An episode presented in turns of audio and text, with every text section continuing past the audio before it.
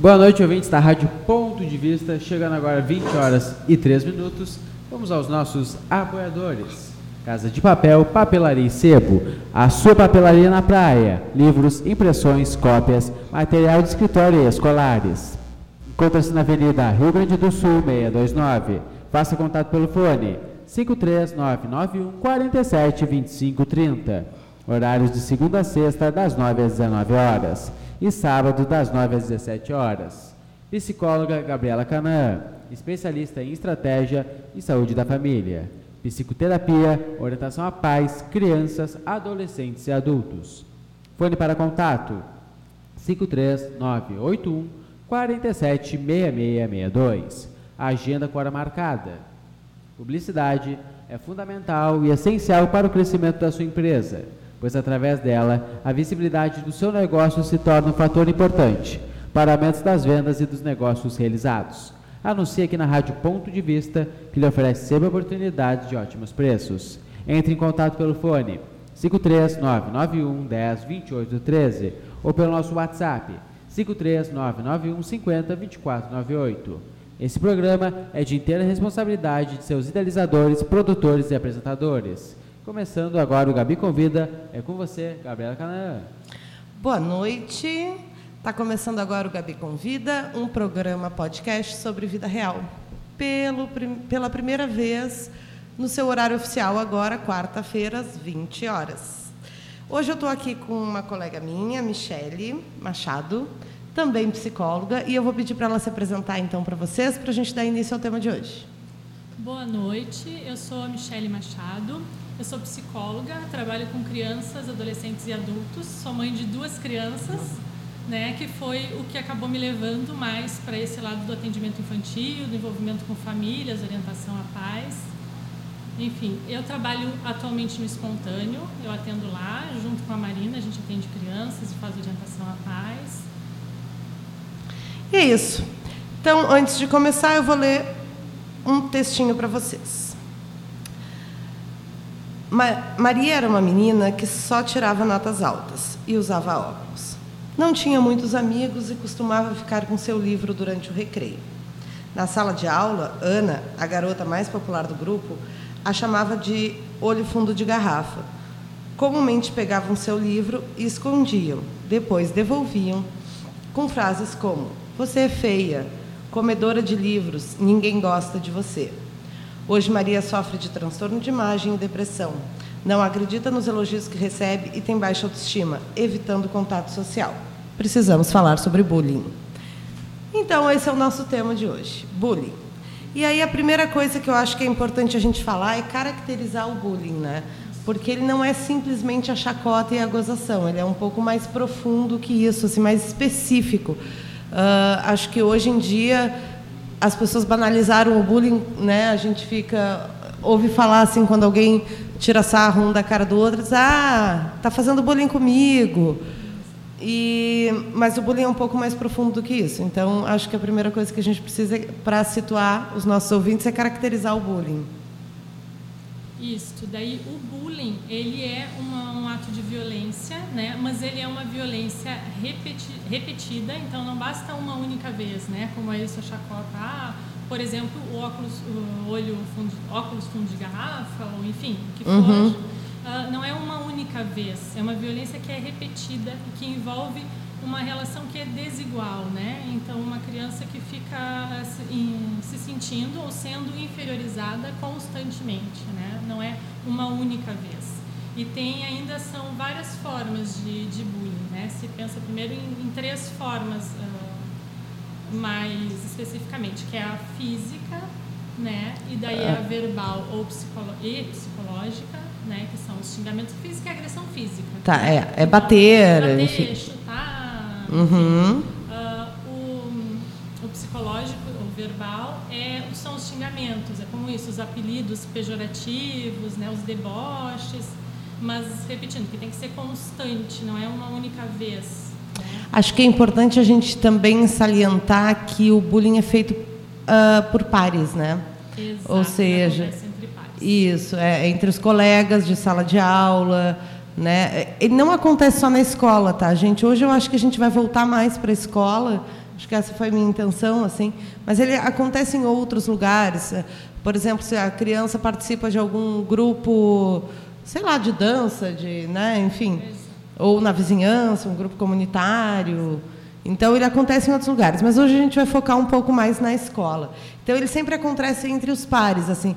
Se for por parte do professor, não é bullying porque o professor é a figura de autoridade e a criança está ali como aluno, assim, não é par. Então, par seriam entre os colegas, né?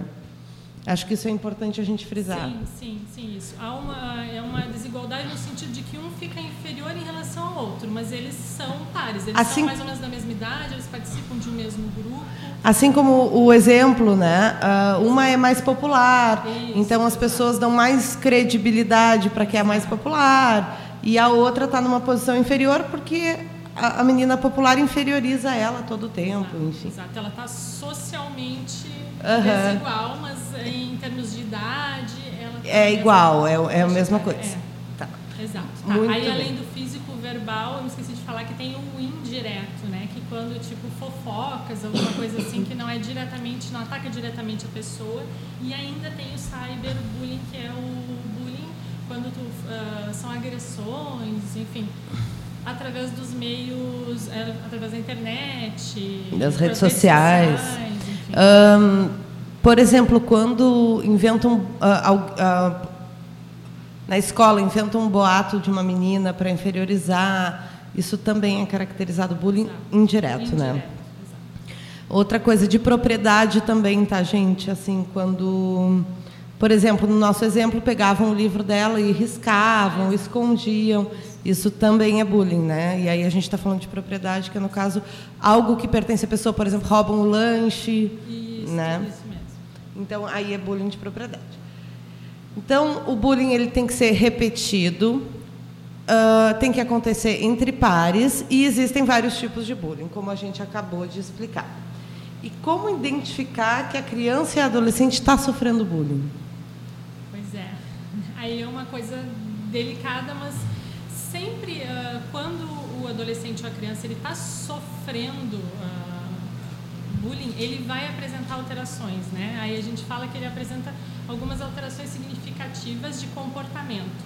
O que, que, é isso? A criança normalmente se comportava de uma determinada maneira e de repente ela passa a se comportar de outra né? Mas, mas, podem ser várias formas diferentes da criança manifestar que está sofrendo bullying, né? Então ela pode se mostrar mais agressiva, né? Ela pode ficar mais uh, mais tímida, vai perceber talvez que ela está com autoestima mais fragilizada, ela pode ficar mais ansiosa, ela pode por exemplo, não querer, a recusa em ir à escola, né? ou relatar que não gosta da escola, evitar, ela pode começar a apresentar um desempenho em, uh, escolar, ter uma piora no desempenho escolar, uhum. né, em virtude disso, que ela começa a se sentir mal e ela, enfim, ela já não quer mais a escola, ela não tem vontade de fazer as tarefas, porque a escola, como a gente está falando do bullying no ambiente escolar, passa a ser relacionada com a violência que ela sofre. Então, tudo que se relaciona àquela violência, ela quer evitar tudo que lembra, inclusive as tarefas escolares, enfim, fica difícil para ela, ela fazer. Mas podem aparecer outras alterações também, alteração de humor, como eu falei, agressividade, irritabilidade, uh, tristeza. Assim, uh, quando eu fiz ali a, o post do nosso programa hoje sobre o tema, eu botei: uh, será que o ambiente escolar está mais hostil? Ou será que as crianças estão menos resilientes? E aí, uh, eu acho que a gente precisa pontuar bem o que é resiliência, né? Uh, tu quer falar? Pode ser. Tá. A resiliência é um termo que a gente emprestou da física, né? Que é a capacidade de um material de ele sofrer uma, uma deformação e voltar ao seu estado original. Né? Então, no ser humano, a gente entende que ele é capaz de passar por uma adversidade e sair bem disso. E aí eu estou falando isso e aí eu quero levantar a polêmica mesmo, tá? Uhum. Porque muitas pessoas dizem: "Ah, mas eu sofri bullying na escola e não e tô aqui, tô vivo, tô bem", uh, enfim. Algumas pessoas são mais resilientes que outras, né? A gente sabe disso. Algumas se adaptam melhor às situações adversas, enfim. e voltam uh, para o seu estado natural, digamos. Mas uh, se a gente for aprofundar para as pessoas que falam, ah, mas eu sofri bullying e estou bem, a maioria bem não está. Né? Tem muitas questões ali psíquicas que estão fragilizadas. Né? Uh, então, eu não sei se o ambiente escolar está mais hostil, assim, se as crianças de hoje são mais agressivas que as crianças de antigamente. Não, não...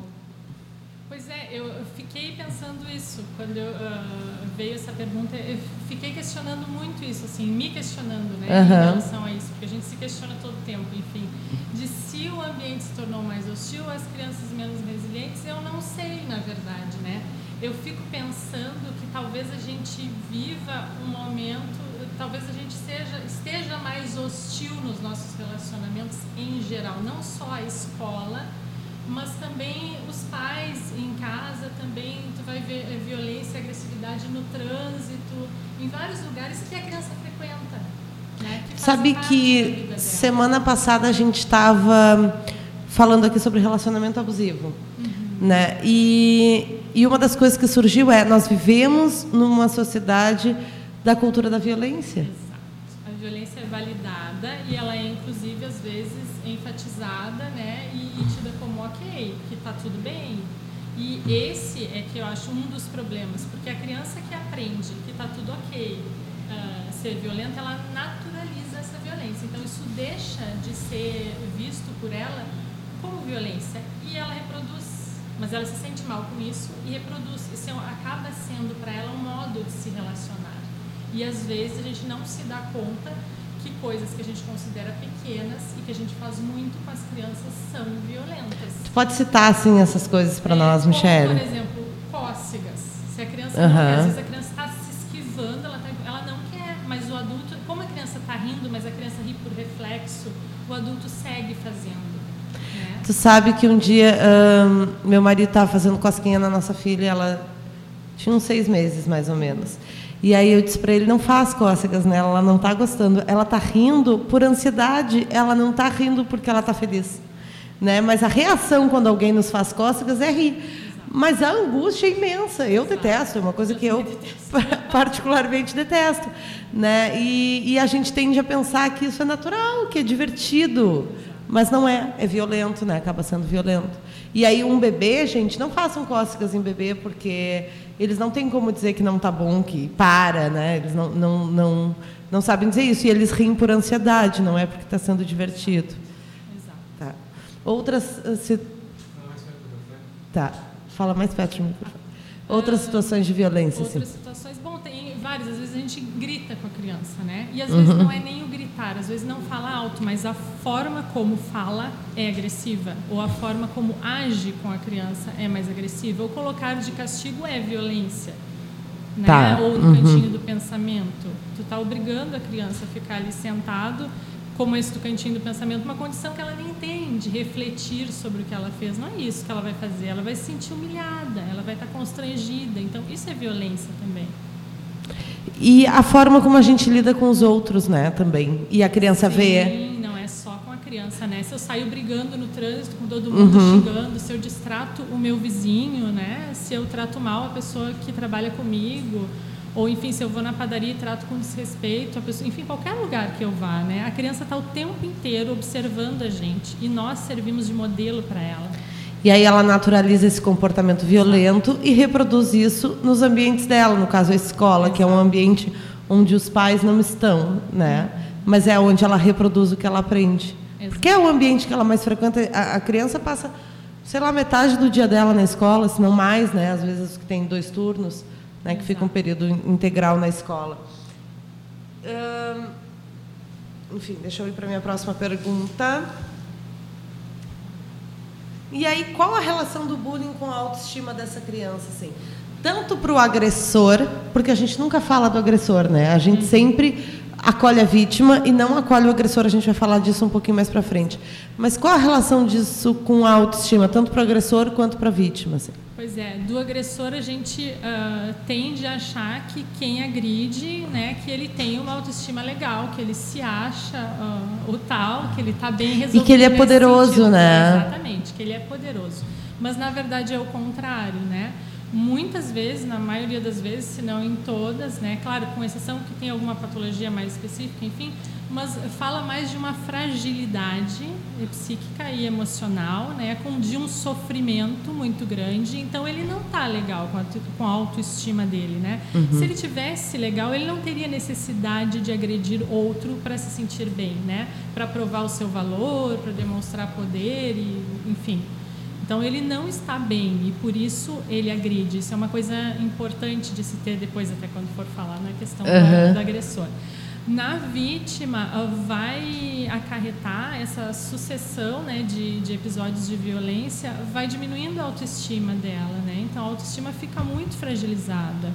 Né? Se toda hora em, num ambiente social estão uh, dizendo que o que tu faz não é legal, estão te xingando, estão te humilhando, vai, vai acabando com a autoestima, porque a autoestima é construída na relação também com os outros, né? Então, se toda hora me dizem que o que eu faço não é legal, que eu não sou legal, que eu nunca consigo me sentir bem, a minha autoestima começa a diminuir, eu começo a achar que eu não sou legal mesmo, né? E aí vamos pensar um pouquinho um, na conduta da vítima. Uhum. Por que, que muitas vezes a vítima não fala que está sofrendo?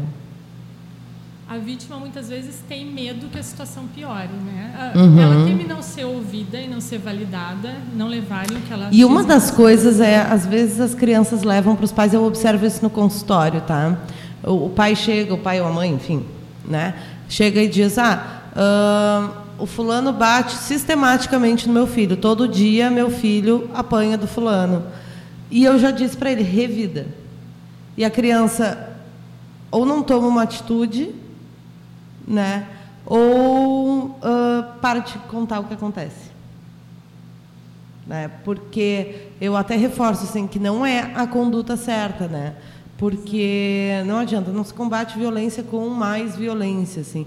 Se, uh, e, e, provavelmente o revidar vai tornar a situação pior, né? Porque o, o, o outro se, se, sentirá violentado e aí as agressões podem aumentar. Enfim. Exato. Uh, e aí o que a gente estava falando é um, como, por que, que a vítima não reporta o que está acontecendo para a figura de autoridade, que seria o professor ou os pais. E aí um dos motivos que eu acho é essa, a conduta errada de como Exato né? adequada, que daí tu devolve para a criança, Isso. né? Mas ela já está te chamando porque ela não conseguiu lidar. Se ela conseguisse dar, ela não ia te pedir ajuda, uhum. né? Então ela deixa de pedir ajuda, é isso, né? Então por isso é tão importante a questão da. Agora me lembrei até uma coisa importante que eu esqueci de falar. Tanto quando a gente percebe que o nosso filho, a criança que a gente está em contato, é a vítima, quanto quando ele é o agressor, é importante a questão da comunicação, né? Sempre é importante na família muito importante que a gente ouça a criança, que a gente valide o que ela diz, né? que a gente uh, demonstre uma postura empática com ela. Sabe que hum, eu pensando aqui, uh, e aí vou entrar, vou pular um pouco aqui as etapas, uhum. e, e, eu botei um, aqui. O, anti, o ambiente familiar está associado a crianças que praticam bullying, ou seja, aos agressores.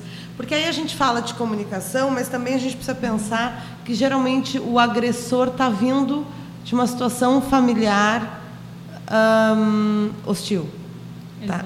Uh, de um ambiente agressivo. Exato. Muitas vezes eu anotei isso aqui em algum lugar que fala que 70% dos agressores, quando se fala de bullying, sofrem violência doméstica em casa, né? Exato. É, ser doméstica em Exato, casa. porque ele aprendeu a violência em algum lugar, né? Ele aprendeu a ser violento, a ter atitudes violentas. E um grande número, um número alto em relação a isso, é, esses dados estão na Nova Escola, tá, gente? Na revista Nova Escola.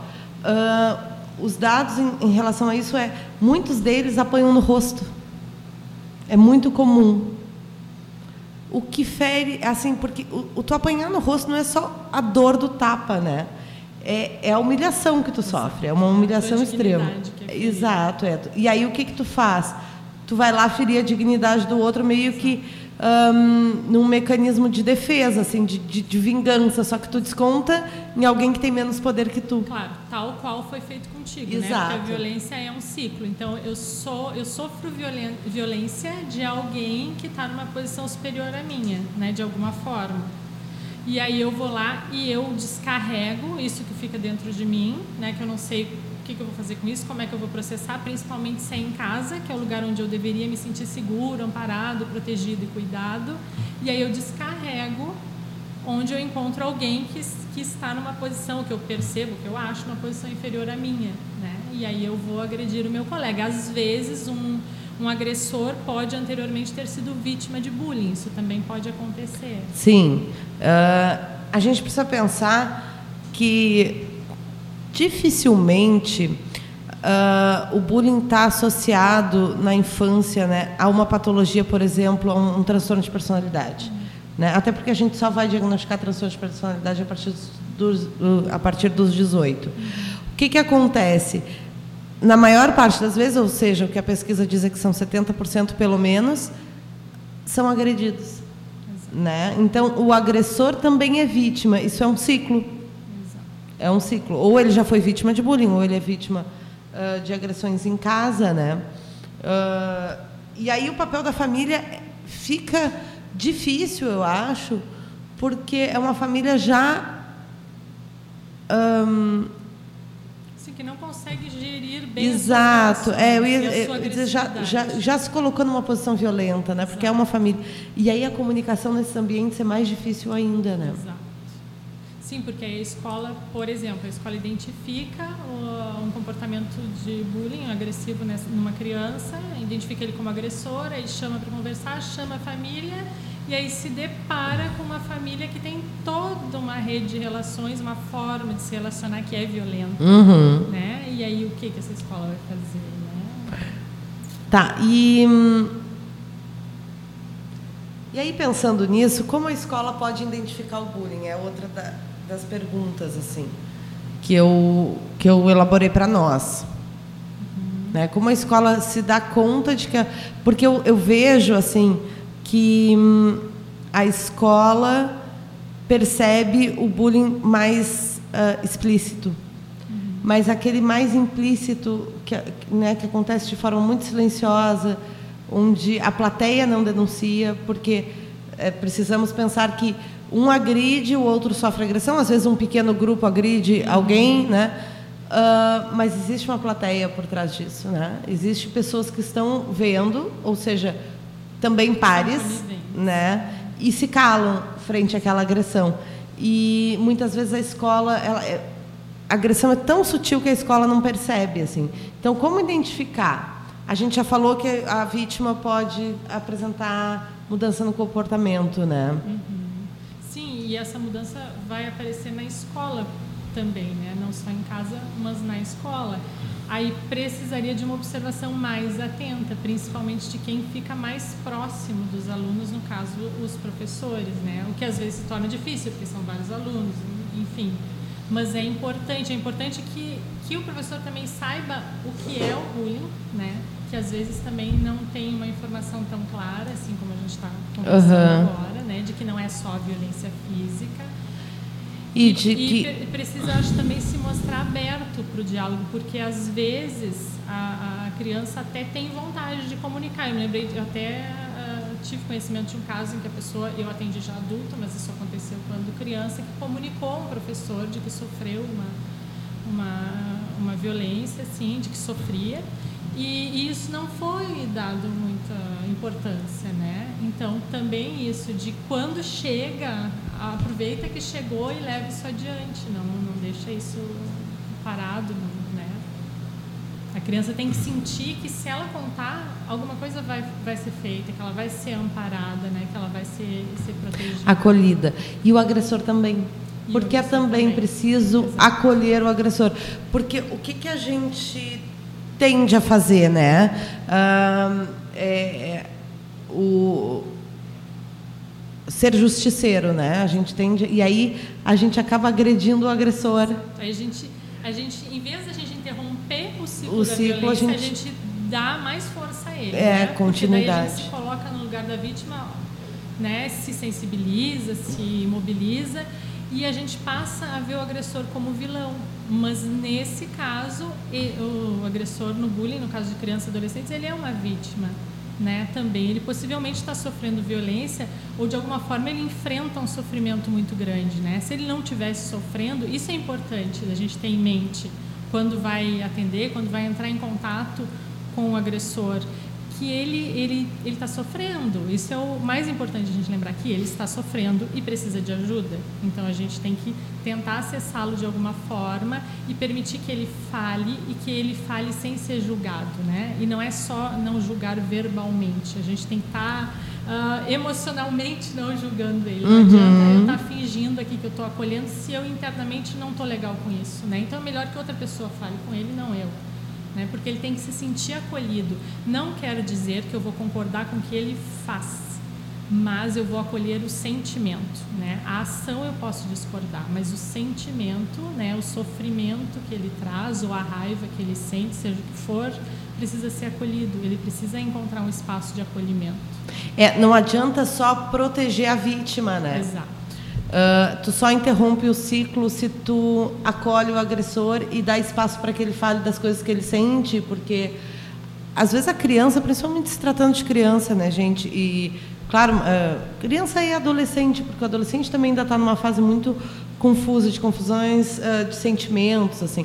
Então muitas vezes eles não sabem comunicar o que eles sentem, né? E aí eles usam outras formas. Então tu tem que estar disposto a abrir teu coração ali para né, aquela para aquele indivíduo e entender qual é o sofrimento que está se passando com ele, né? Se ele está agredindo alguém, ele está sofrendo. Exato. A criança e o adolescente falam muito através da ação, né? Eles põem o corpo em jogo, né? Quando Sim. faltam as palavras, é o corpo que fala, né? Então eles agem porque eles ainda não, às vezes eles não, eles não conseguem nem decodificar o que eles sentem, né? Eles se sentem mal e eles pedem ajuda, né? O corpo comunica que eles precisam de ajuda, as ações deles comunicam isso. Ah, e aí uma das perguntas era como acolher o agressor e como ah, a gente falou um pouquinho ah, de como atacar o bullying, digamos, Ah, se defender, né, estancar o problema dentro da sala de aula ou dentro da escola. Uma coisa que eu acho que a gente não falou e eu gostaria de falar é a gente sempre precisa pensar na hora de identificar o bullying que ele pode estar acontecendo ali com aquele indivíduo, mas para identificar tu precisa ah, olhar o coletivo. Porque a gente olha muito a dinâmica individual e não vê a dinâmica do coletivo. E é como eu disse, gente, tem um agressor, tem uma vítima e tem uma plateia. Ou seja, é uma dinâmica de grupo aquilo ali Exatamente. né? A dinâmica que o grupo ah, sofre. E aí ah, eu vi também nessa pesquisa da Nova Escola, ah, pesquisa não, essa matéria, que uma professora identificou que uma turma estava praticando racismo, assim, uma turma de crianças pequenas. Sistematicamente eles não convidavam as crianças negras para brincar né? E ela se deu conta disso, que as crianças negras estavam sempre ficando de fora, então do grande grupo e das brincadeiras, eles nunca eram convidados. E aí como abordar, né? Claro que tu nesse momento tu te toca assim, né, empaticamente, e aí tu quer acolher essas vítimas. E aí ela pensou o seguinte, bom, para estancar esse comportamento, né, já que eu já identifiquei qual é ele, né? Eu vou trazer elementos para elucidar essas crianças para que elas então ah, parem de- com esse comportamento, extinguem o comportamento. E aí ela, ela trouxe pessoas para falar sobre hum, a cultura africana, né? E aí fez todo esse trabalho de conscientização. E depois ela trouxe ah, especialistas em brinquedos africanos para ensinar para eles brincadeiras que os africanos então têm e, e culturalmente e tal. E aí ela notou que a turma começou a mudar o comportamento e as crianças começaram a ser inseridas então nas brincadeiras, sabe? Achei muito interessante essa E muito difícil. Uhum. Sim, é muito difícil. Porque o racismo ele está bem explícito, né? Ela se deu conta que os, as crianças negras não eram convidadas para brincar com as crianças brancas. Isso é bem explícito, é, tu, é fácil de tu enxergar. Mas quando é um bullying mais silencioso, como eu falei antes, é mais difícil, né? É, mas eu acho que o caminho é esse. Né? Não adianta só acolher a vítima, não adianta punir o agressor. Exato. Né? Acho que o caminho, porque existe a plateia, e essa plateia está ali omissa na maioria das vezes. Porque, assim, gente, se a, a turma começa a dizer para o agressor: olha, isso a gente não aceita, isso não é socialmente aceito, uh, o que tu está fazendo não é legal, ele perde o poder e o bullying se extingue. Se o bullying está existindo é porque existe uma plateia omissa. Exato. Então, é um grande grupo, né? Exato. E é um grupo reflete né, e reproduz um comportamento que faz parte de um grupo maior que somos nós, né? A sociedade. A sociedade, os adultos, né? Então sempre quando eu, quando eu vejo essas questões assim de violência, de agressão e o próprio bullying entre adolescentes, entre crianças, para mim eles só estão dentro. Claro que tem as questões individuais, são importantes, a gente deve levar em consideração, sim, sim mas isso que tu falou é muito importante. A gente não pode perder uh, o macro, assim, nessa né? visão mais geral, que é isso. Nós validamos a violência, né? A gente, nós somos violentos, nós uh, consideramos isso legal, ok? A gente reproduz e a gente ensina isso às crianças, né? As atitudes violentas eles aprendem com a gente. Né? Até se fala tem uma questão da agressividade natural, mas é um impulso para a ação. Né? Agora, a, as atitudes agressivas agressivas e violentas somos nós que, que demonstramos para as crianças e elas reproduzem. Então, os adolescentes. E a gente faz isso. É, faz. Claro que eu já sei que a gente falou um pouquinho ali no início, né? Mas a gente faz isso de uma forma tão sutil. Exatamente. Que né? a gente nem se dá conta e a gente nem acha que é violência. Isso né? é pior. É, a gente está inserido e é violento o tempo todo, né? O tempo todo, assim. Faz parte da nossa vida e, e que coisa triste pensar isso, né? Que, que, claro que agora eu acho que a gente está se dando conta, assim, eu pelo menos consigo fazer essa reflexão, né? Mas é um longo caminho para que isso mude, né? É, a, a, cultura da violência, eu acho que ela sempre existiu, né? Se não existiu sempre, é pelo menos muito antiga. É, sim. É tão antiga que a gente nem sabe. Nem sabe quando que ela iniciou, né? Porque parece que ela sempre esteve aqui.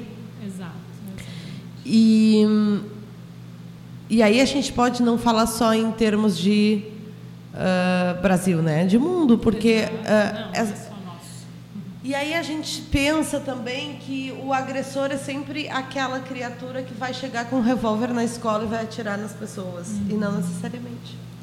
Não. Né? E aí a minha pergunta é. Quais as patologias associadas ao bullying, tanto para quem sofre como para quem agride? Pois é. Pode. Pois é, para que vem muito associado uh, ao bullying são as questões de ansiedade, de depressão, né, e o aumentado risco de suicídio, que é uma coisa muito importante, né, uh, mas na verdade vários sofrimentos psíquicos podem ser advindos daí, né, várias patologias podem acabar in, uh, vindo em decorrência do bullying. É, eu, eu vejo muito nas matérias assim. Ah, uh, e aí o menino entrou na escola com 38 e uh, tinha, matou tantos e feriu tantos e justificam que ele estava sofrendo bullying. Penso que na maioria das vezes existe uma patologia por trás disso. Que já vinha antes. Exato. Não é só o bullying simplesmente, tá, gente? É Exato é, é, algo mais profundo. Assim, a gente tem que analisar esses casos com muito critério, porque é nesses momentos que aparece no discurso: ah, mas eu sofri bullying e não matei ninguém na escola, né? Eu sofri bullying e não não tô vivo, tô bem, tô feliz, né? Que não é necessário. É, vivo, tá, mas bem feliz. É, a gente já pode questionar. Mas geralmente quando a violência é assim extrema, a criança até pode estar sofrendo bullying, criança, adolescente, né? Mas existe algo bem mais intenso por trás disso, Exato. né? Aí, nesse caso, provavelmente se sobrepôs, né? Como tu falasse, uma patologia anterior e aí o caso de estar sofrendo a- essa violência, o bullying, ser submetido a esse estresse, bom, e aí a junção dessas duas coisas desencadeou nesse comportamento, porque realmente nem todo mundo, ou talvez, acho que a maioria, pelo que a gente vê descrito nas pesquisas, não sai por aí ah, atirando em todo mundo, né? Então, Sim. Senão, Ainda bem. teria- ainda bem, senão nós teríamos índices muito mais altos. E aí eu até tipo vou dizer o índice ocorrência. para vocês. A Pesquisa Nacional de Saúde do Escolar diz que 7,4% das crianças que chegam até o nono ano da escola sofreram bullying. Tá? E o número de agressores chega a ser 20%. É.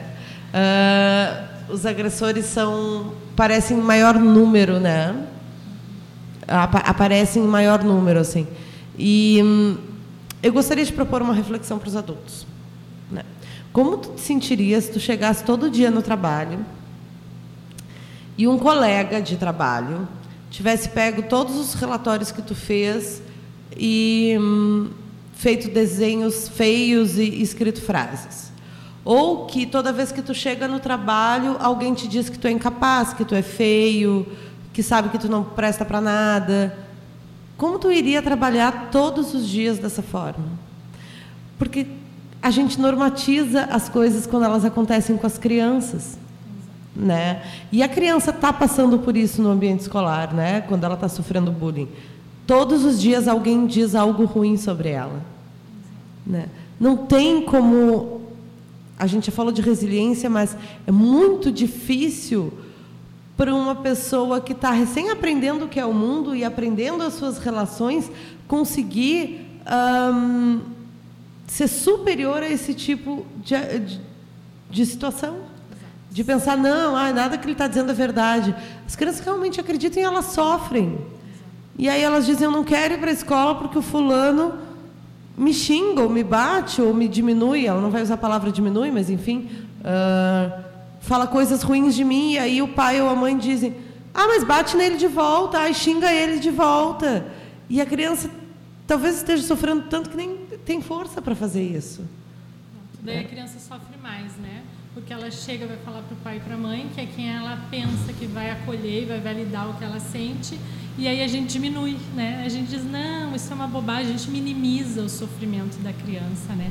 Se para a gente que é adulto, se imaginar numa situação dessas que tu propôs, é tão ruim, tão desconfortável e tão doloroso, tanto que quando as pessoas adultas vivem esse tipo de situação, elas também apresentam adoecimento, né? não tem como sair ileso desse tipo. Alguns vão agi- reagir melhor, outros pior, mas ileso ninguém vai sair, né? Uma Uhum. marca isso vai deixar. As crianças que ainda estão se construindo como pessoas, para elas, crianças e adolescentes, para eles é ainda muito mais grave, né? Muito mais intenso. Claro, não necessariamente essas crianças vão desenvolver uma patologia, né? Talvez não, tomara que não, mas elas estão sofrendo e isso é, é um sofrimento considerável. Isso tem que importar para a gente, né? A gente não pode passar por isso como se não fosse nada. Aí gente- nós estamos sendo violentos mais uma vez. né? A criança está de novo sofrendo violência. Ahn, e é- vamos explicar um pouquinho para eles como a terapia pode ajudar agressores e vítimas de bullying. E a família, né, gente? Porque tanto a família do, da vítima como do agressor sofre junto por algum motivo, talvez por motivos diferentes, né? Mas sofre, tá? Faz parte desse processo, né? Como a terapia pode ajudar? Sim, aí a terapia é muito importante, né? É o que eh, pode, de fato, uma das coisas, né? Claro, intervenção com a escola, com a família, mas que vai dar a essa criança a possibilidade dela encontrar outras formas de agir, tanto para o agressor quanto para a vítima, né? Os dois vão precisar aprender a manejar os seus sentimentos, as suas emoções, né? tanto o agressor porque ele não está legal, alguma coisa ali está muito mal e ele precisa de ajuda. E a terapia é um espaço para isso, para ele processar o que está acontecendo com ele e para ele encontrar maneiras de lidar com isso, né? E de desenvolver outros comportamentos que ele não está conseguindo, que ele não aprendeu, né? A terapia vai dar a ele essa possibilidade. E para a vítima também, que vai encontrar outra forma de lidar de ressignificar os momentos que ela viveu e de lidar com possíveis conflitos no futuro, né, ou situações de agressão. Então, ela também precisa se reorganizar e desenvolver outras possibilidades de comportamentos, né, que é o que a terapia vai dar. Para a família também, a família, a terapia oferece essa possibilidade de se reorganizarem, de apresentarem ou buscarem encontrarem novas condutas até novas formas de se relacionar, se a família estiver disponível para isso, né? Uhum. Então vai oferecer outras possibilidades que às vezes as pessoas nunca tiveram contato com isso. Elas já vêm de uma realidade de mais violência e é o que elas conhecem. Elas repetem aquilo que elas conhecem e elas podem ter uma outra possibilidade. Além, claro, da orientação para outras questões mais, mais básicas. Por exemplo, de acolher a criança, né? Quando ela fala né? De uhum. não sair atropelando, que é uma das coisas mais básicas, mas Sim. É um, muitas vezes a gente não vê isso, né? É, porque parece que tudo que a criança sente é bobagem, né? Exato. A gente. E aí, pensando num exemplo clássico, quando o filho da gente pequenininho cai, a gente diz: levanta, não foi nada. Mas ele está sentindo dor, como é que não foi nada? Se tu caísse na rua, no mínimo, tu ia sentir vergonha. Porque é o natural, né? Tu pode até rir disso depois, mas tu sente vergonha na hora. E, e sei lá, se tu rala o joelho, dói. Por que, que na criança não? Por que, que a gente acha que não foi nada? Né? Porque a gente está sempre achando que o que a criança sente é, não é nada. Né? É, é bobagem de criança, não está sentindo. Exato. Né? Porque e, não é na gente, não é, dói. Mas não é bem assim, né? Então, ah, se o tombo não doeu, no mínimo deve ter feito ele ficar constrangido, né? E aí tu acolhe para ajudar a criança a passar por aquele momento de constrangimento, né? Mas a gente não, a gente acaba normalizando. Então a gente diz, ah, o fulano tá te chamando de gordo na escola, aí não dá bola. Exato. Ou diz, quem sabe então tu faz uma dieta. O que não ajuda a criança em nada, né? A gente acaba expondo ela a um sofrimento maior, não é dizendo para ela, ah, mas eu acho mesmo que tu precisa fazer uma dieta, tu não acha? Que vai ajudar ela a passar por aquela uh, questão. Talvez ela realmente precise de uma dieta, mas bom, vamos abordar isso de uma outra forma, não humilhando ela mais um pouco, né? Exato, não é o momento. Né? Exato, não é a hora que ela te diz, eu estou sofrendo, tu vai dizer, ah, mas tem razão de ser, vamos fazer uma dieta, quando estou usando o exemplo do gordo, né? Exato. Sim, e talvez o pai ou a mãe que faz isso pensa que está fazendo uma grande coisa. Exato. Né? Porque ele pensa, não, então eu vou ajudar meu filho. Ele não está fazendo por mal. Não, eu vou ajudar. Chamaram ela de gorda, eu acho que ela está um pouquinho gordinha. Tá bem, então, ah, não, então vamos resolver isso, né? Uma, uma tentativa de resolver aparentemente o problema que não é a questão, né? A questão é que ela está sendo humilhada, ela está sendo desvalorizada, ela tem o e direito um desses... de ser como ela é. Eu não sei qual foi, assim, eu li muita coisa para a gente vir aqui hoje, mas um desses casos, exatamente desses casos que chegaram a, que chegou a, a extremos, o menino, eu não sei se foi o de Goiânia, não sei agora, não quero dar informação errada, mas o menino era sempre chamado de gordo, de algumas alguns apelidos assim pejorativos para quem tem sobrepeso, e ele emagreceu 30 quilos. E mesmo assim a turma da escola continuou agredindo ele.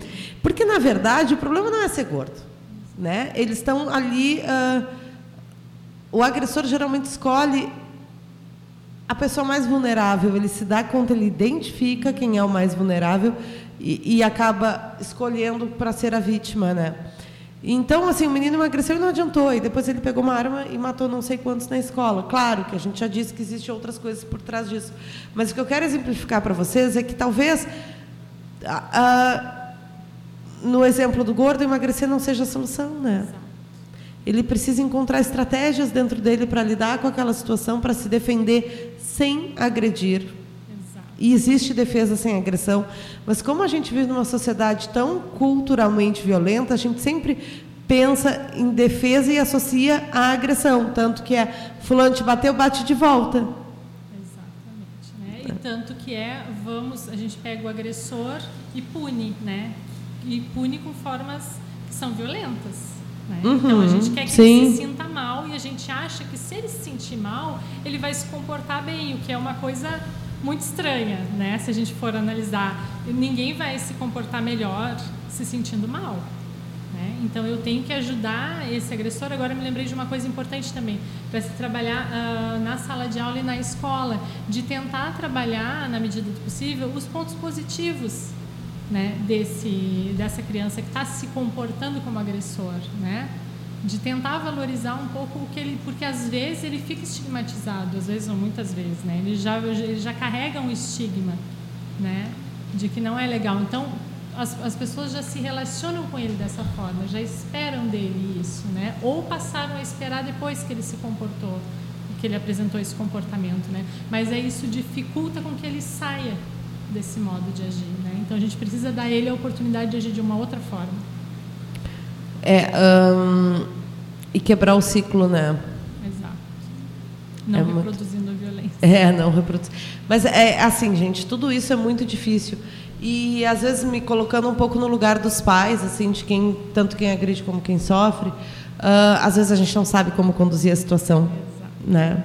Por isso que ah, muitas vezes a terapia é importante, né? A orientação a pais para tu entender um pouco melhor e, e- e ter acesso a ferramentas que possam te ajudar a lidar com aquela situação, né? Porque às vezes é muito difícil, realmente. Não, e quando é com o filho da gente é muito difícil, Exato, né? é, porque Ainda aí- hoje eu estava conversando sobre isso, eu não. É muito legal. A gente, como psicóloga, é, é muito difícil ser psicóloga. A gente estuda um monte, a gente trabalha um monte, a gente se dedica um monte, a gente lê um monte, a gente faz um monte de coisa, né? Mas a gente Aham. tem 50 minutos com aquela criança ou com aquela família, enfim. Agora, a gente em casa com os nossos filhos toca muito nas nossas coisas, Com né? certeza. Porque é um outro papel. Então, é, mesmo para gente que estuda, que trabalha com isso, eu me pego muitas vezes assim, eu, eu me perco. E aí eu, tá, não, mas só um pouquinho, estuda isso. Mas é diferente, né? É diferente. É diferente, mobiliza muito mais. Ah, e não- não- claro, mobiliza, desperta sentimentos, né? Quando é com o filho da gente, ah, sentimentos ah, às vezes muita, muitas vezes da nossa infância, né? É, coisas nossas ah, pregressas e assim como ah, toca nós, a gente está falando aqui da nossa experiência. Eu ainda não, meus filhos ainda são muito pequenos, os da Michelle são maiores, então eles já vão para a escola, assim, ah, já tem grupos de amigos, né? Os meus ainda não. Mas ah, pensando em outras situações, assim como toca a gente, a gente imagina que toca esses outros pais. Né? Os pais das outras crianças. Então, a, a gente também não espera que as pessoas venham com ah, fórmulas mágicas, assim, ah, eu ah, eu estou vendo a situação de fora, estou conseguindo analisar e estou conseguindo conduzir. Muitas vezes a gente já não sabe mais o que fazer e diz isso. Ai, bate de volta, porque, né? Exato. A pessoa não sabe o que dizer É um mais momento de desespero, se sente né? impotente, Exato. né? A gente também entende os pais e consegue se colocar no lugar deles. Tu te sente impotente frente àquela situação, né? Sim, sim, a gente está falando aqui dos comportamentos que a gente considera nas famílias que a gente sabe que não são os adequados, mas a gente entende por que eles acontecem. né? Sim. Então a gente não fala no sentido de dizer, ah, isso é errado, mas de que a gente entende que isso acontece, que é comum que aconteça e que justamente para isso é que serve a orientação aos pais, a psicoterapia, né? uma conversa com com um psicólogo, que é- porque isso também é uma coisa. Muitas vezes as pessoas não sabem que podem recorrer a um psicólogo nesses momentos. Então elas Aham. ficam angustiadas, muito angustiadas. Se sentem sozinhas, né? Exatamente. Quando às vezes algumas sessões, uma ou outra de orientação, poderia ser suficiente, Uhum. né? que pelo menos já eh, clarearia assim. Às vezes nem é necessário para a criança ou para os pais uma psicoterapia, uma, enfim, dependendo do caso, dependendo da situação, algumas sessões de orientação, tá bem, eles conseguem se reorganizar, eles pelo menos eh, conseguem clarear, né? Conseguem pensar em outras possibilidades que não essa do bate de volta, né? Exatamente, assim. Então, quem está se sentindo aí sozinho em alguma situação dessas, com alguma dificuldade, procure ajuda profissional. para não se sentir tão só, para encontrar ferramentas novas, tudo isso que a gente falou, assim. É, enfim. Quero te agradecer por tu ter estado aqui hoje comigo. Eu que agradeço a oportunidade, o convite, muito bom. Foi muito legal, assim, acho que a gente tem várias coisas para falar sobre bullying, mas o que eu queria despertar em vocês é a reflexão, assim, tanto nos pais como nos professores. Exato. Né? Porque a gente falou bastante da família, assim, e, e falou pouco, eu acho, da escola, assim, do professor em si, né? E, e, como ele tem um papel determinante nessas situações. Exato. Né? Exato, como na história que tu relatou, quando em tantas outras, é ele que está em contato com aquelas crianças, né? E, e, adolescentes, é ele muita, muitas vezes que identifica o comportamento. Não só identifica, ele é o condutor daquele grupo daquela, exato, que a gente falou, exato. né? Aquele grupo está sob a tutela dele. Né? Exatamente, né? assim. Então acho que também é de responsabilidade do professor hum, quebrar esse ciclo né, esse ciclo de agressões. E talvez pensar em formas uh, mais amplas, como foi na, né, naquele exemplo do racismo, uh, seja uma, uma conduta mais assertiva, assim, para não agredir ninguém e mesmo assim proporcionar reflexão e a mudança do comportamento, né? Acho importante a gente pensar isso. Então, muito obrigada por ter vindo. Tá bem? Um, espero que esse programa tenha servido de reflexão assim para vocês, até para a gente entender como as nossas crianças estão se sentindo quando estão passando por esse momento difícil, porque sofrer bullying é algo muito difícil e, e muitas vezes muito solitário. Então, acolham suas crianças sempre que possível, sejam vocês pais ou professores, certo? Michele, deixa teus contatos aqui para eles, então, como é que eles podem te encontrar? Tu pode me encontrar pelo Instagram, lá, arroba psicóloga Michele Machado. Eu acho que é o mais fácil, porque ali pode encontrar o telefone, tudo bem tranquilo, não sei se queres. Tá, não, não. Eu acho que é o contato mais fácil, é pelo Instagram, é arroba psicóloga Michele Machado. Tudo junto.